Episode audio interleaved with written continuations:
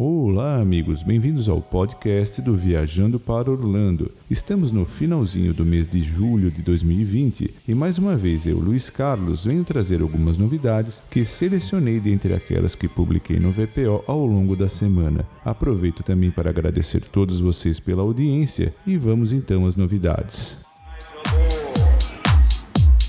E como os amigos já devem saber, os quatro parques temáticos do complexo Walt Disney World Resort já reabriram e todos os visitantes com idade igual ou superior a dois anos, assim como os membros do elenco, devem utilizar obrigatoriamente coberturas faciais durante todo o tempo que estiverem no parque. Todavia, a Disney atualizou as diretrizes que tratam da utilização das máscaras enquanto os visitantes estão se alimentando, comendo ou bebendo. Segundo a nova orientação, os visitantes podem remover os revestimentos faciais enquanto comem ou bebem ativamente, mas devem ficar parados e manter distanciamento físico adequado. Tal alteração foi necessária para evitar que pudessem retirar as máscaras enquanto comiam e bebiam, mas seguiam passeando pelos parques. Dentre outros efeitos, essa mudança tem particular relevância com relação ao evento Epcot International Food and Wine Festival, no qual os visitantes têm por hábito apreciarem as iguarias nos diversos estandes do festival enquanto seguem passeando pelo parque.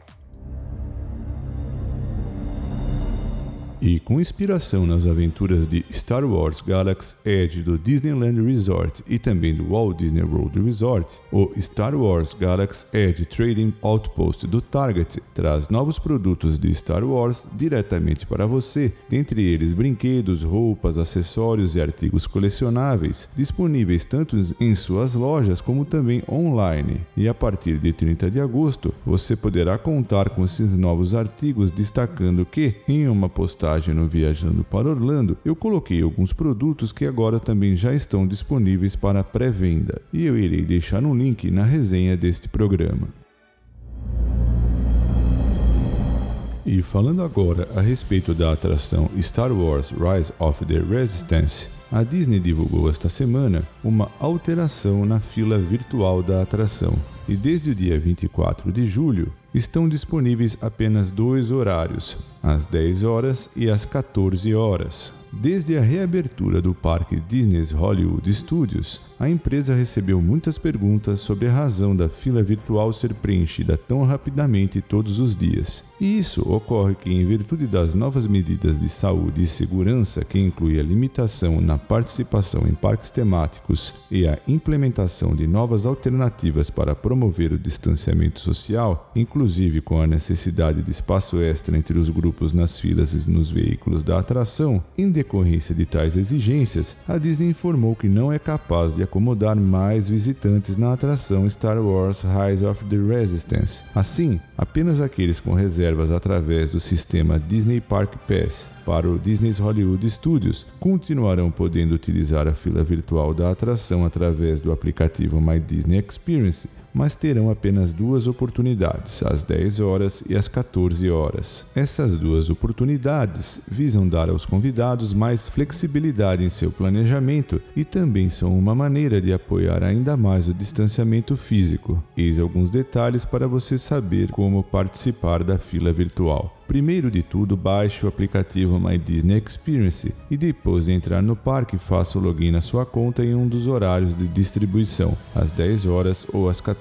horas. Depois de efetuar o login, selecione a fila virtual de Star Wars Rise of the Resistance na tela inicial e então poderá visualizar o status atual e as próximas etapas para ingressar na fila virtual. O aplicativo indicará quando não há disponibilidade para um horário de distribuição específico. Alguns convidados podem participar de grupos de espera. Verifique se as notificações por push estão ativadas no My Disney Experience para que você seja alertado se o seu grupo for chamado para retornar. Você terá até uma hora a partir da hora do alerta para chegar na entrada da atração Star Wars Rise of the Resistance. Os visitantes que estão inscritos na fila virtual poderão ver um tempo estimado de retorno indicando quando poderão ser chamados de volta para experimentar a atração. E esse horário pode mudar ao longo do dia, portanto, continue a verificar se há atualizações no aplicativo e observe que ingressar na fila virtual não garante a capacidade de experimentar a atração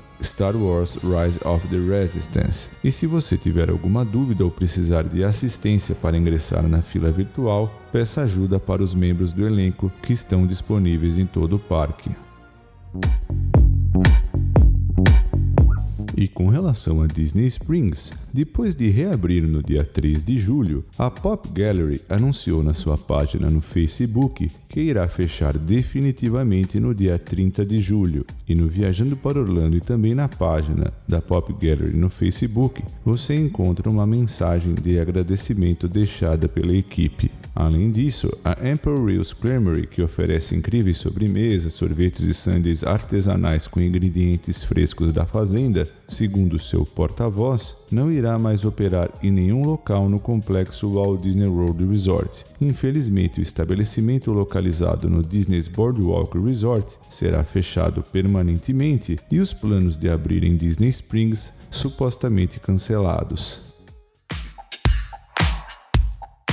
Falarei agora sobre o complexo Universal Orlando Resort. E como os amigos sabem, os parques temáticos da Flórida foram reabertos algumas semanas após fechamentos temporários em virtude da pandemia de coronavírus. E o Universal Orlando Resort foi um dos primeiros reabrindo logo no início de junho, Todavia, conforme a crise mundial de saúde por conta da pandemia do Covid-19, os parques seguem aprimorando seus procedimentos de saúde e segurança. E logo no início da semana passada, como destaquei no início deste programa, a Disney atualizou a sua política relacionada à utilização de máscaras nos parques enquanto os visitantes estão comendo ou bebendo, enfatizando que todos devem permanecer parados e distanciados socialmente dos demais. Pois bem, agora foi a vez também do Universo Orlando Resort a atualizar as suas diretrizes sobre coberturas faciais e, de acordo com o site da Universal, os visitantes devem usar coberturas de rosto o tempo todo, a menos que estejam comendo ou bebendo ativamente, e também devem estar socialmente distantes dos outros enquanto consomem sua comida ou bebida. Além disso, a Universal estabeleceu que as coberturas faciais devem cobrir o nariz e a boca e ficarem presas sob o queixo, bem como encaixar encaixarem-se confortavelmente nas laterais do rosto, presas nos ouvidos ou ao redor da cabeça e ter pelo menos duas dobras. Convém destacar também que a Disney afirmou que bandanas não contam como coberturas faciais, mas a Universal afirmou que, desde que as coberturas faciais estejam presas à cabeça e tenham duas dobras, serão permitidas. E ainda falando a respeito do universo Orlando Resort, o evento Halloween Horror Nights deste ano foi cancelado. O popular evento de terror, que já vem sendo realizado por quase três décadas no parque temático Universal Studios Florida, foi eliminado em virtude da pandemia de coronavírus. Segundo o comunicado à imprensa, o Universo Orlando Resort se concentrará exclusivamente na operação de seus parques temáticos para visitantes diurnos, usando os procedimentos aprimorados de saúde e segurança já em vigor. Sabemos que a decisão irá decepcionar nossos fãs e convidados e também estamos decepcionados, mas ansiosos para criar um evento incrível em 2021. E após ter ficado fechado temporariamente em virtude da pandemia de coronavírus, o Medieval Times reconhecido jantar temático está funcionando novamente. Trata-se de um dos poucos lugares na Flórida Central onde se é possível assistir entretenimento ao vivo no presente momento. Atualmente, os cavaleiros irão lutar entre 5 a 7 shows por semana, enquanto anteriormente, durante uma semana em um verão típico movimentado, eram realizadas até 14 performances. Atualmente, os visitantes são obrigados a entrar com as suas máscaras e também a fazer a triagem de temperatura. Eles têm permissão de tirar as máscaras apenas apenas enquanto comem.